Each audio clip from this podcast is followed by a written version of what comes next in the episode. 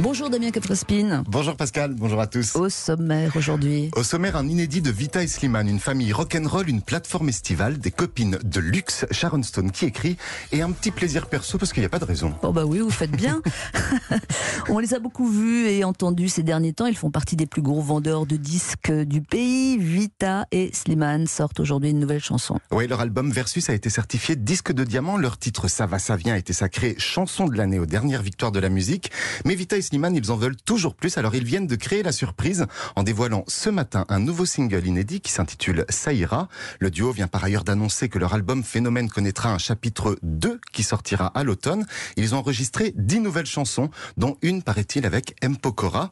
Alors je vous propose, en attendant ce chapitre 2 d'écouter l'extrait numéro 1. C'est sorti ce matin, c'est tout frais et ça s'appelle Saïra.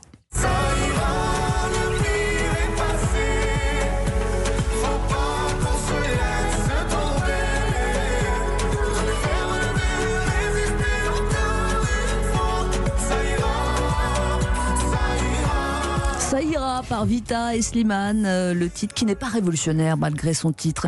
On va changer euh, totalement d'univers avec une famille de rockers qui voit la vie en grand et surtout en grand écran.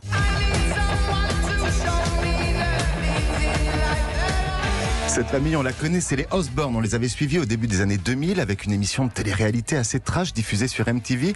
Ozzy Osbourne, le père, c'est un des fondateurs du groupe de heavy metal Black Sabbath. Sa femme Sharon, c'est une femme d'affaires impitoyable qui a managé la carrière de, carrière de son mari, mais aussi celle des groupes de rock Smashing Pumpkins ou des musiciens métal Cold Chamber.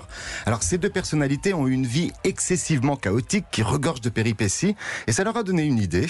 Ozzy et Sharon se disent qu'ils ont entre les mains la matière parfaite pour un film de cinéma donc ils travaillent en ce moment sur un scénario qu'ils annoncent comme étant l'anti-Bohemian Rhapsody. Ils avaient détesté le biopic consacré au groupe Queen. Alors forcément, forcément avec eux, on va, on va être dans quelque chose de beaucoup plus rugueux, de beaucoup moins lisse. Le casting est encore à l'étude on attend de voir ce que ça va donner. Pour les passionnés de cinéma, une plateforme vidéo est devenue incontournable et propose cet été des films de saison. Oui, parce qu'on parle beaucoup de Netflix, d'Apple TV, d'Amazon Prime ou de Disney+, mais dans l'univers des plateformes vidéo, il y en a une qui fait particulièrement du bien. C'est une plateforme qui permet de s'aérer un peu l'esprit, qui change des films formatés, marketés jusqu'à l'extrême pour euh, plaire au plus grand nombre, et c'est la Cinétech avec un K à la fin. Alors la Cinétech a été créée en 2015 par les cinéastes Cédric Clapiche, Laurent Canté et Pascal Ferrand, et cette plateforme elle demande à des réalisateurs du monde entier de partager avec vous leurs films préférés. Alors, on y trouve de tout, dans tous les styles, mais toujours le top du top. Et cet été, la Cinétech a sélectionné pour vous des films totalement de circonstances. Cette sélection s'appelle d'ailleurs Vive l'été pour 2 euros seulement. Vous pourriez ainsi voir ou revoir, par exemple, le trépidant Point Break avec Patrick Swayze. Peut-être que vous aimez, Pascal. Mhm. Le film Plein Soleil avec un Delon en pleine splendeur à l'époque. Ou l'irrésistible Marius et Jeannette de Robert Guédiguian. J'ai perdu l'habitude d'avoir un homme à la maison. Ça fait un bail qu'on s'occupe plus de moi. Chaque mois, la Cinétech propose également une sélection de films sur un thème précis. En ce moment, c'est les récits d'apprentissage. Bref, pour ceux, pour tous ceux qui seraient pas encore abonnés ou qui auraient envie de découvrir ces chefs-d'œuvre, je vous conseille vraiment d'aller faire un tour là-bas. Je vous assure que ça fait du bien au cerveau. On n'est pas juste un algorithme. L'adresse du site, c'est lacinétech.com. Oui, je vous signale quand même que pour les films d'été, euh, il y a Julien Cotreau euh, tous les vendredis dans Culture Média, sous le ciné exactement.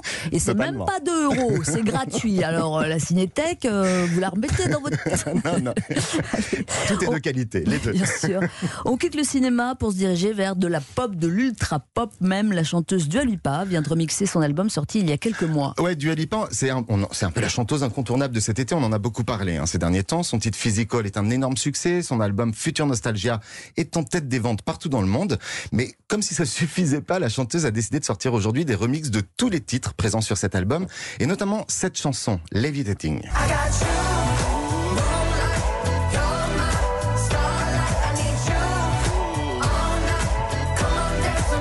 Alors ça, c'est donc la version originale, mais pour son remix, Dua Lipa a fait appel à deux de ses copines. Et c'est donc une version en toute simplicité avec Missy Elliott et Madonna qu'elle nous propose aujourd'hui. Alors c'est assez stylé d'avoir des amis comme ça pour faire des remixes. Je vous propose qu'on écoute un extrait.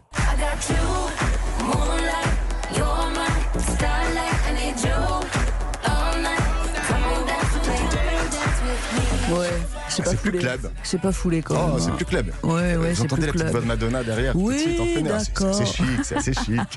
à Los Angeles, Sharon Stone est en train d'écrire son autobiographie. Oui, la star de Basic Instinct ou Casino vient de révéler qu'elle va se raconter sans phare dans ses mémoires. Elle reviendra sur ses blessures d'enfance, ses choix de carrière, ses rôles marquants, ses deux mariages ou encore l'AVC qui a failli lui coûter la vie en 2001.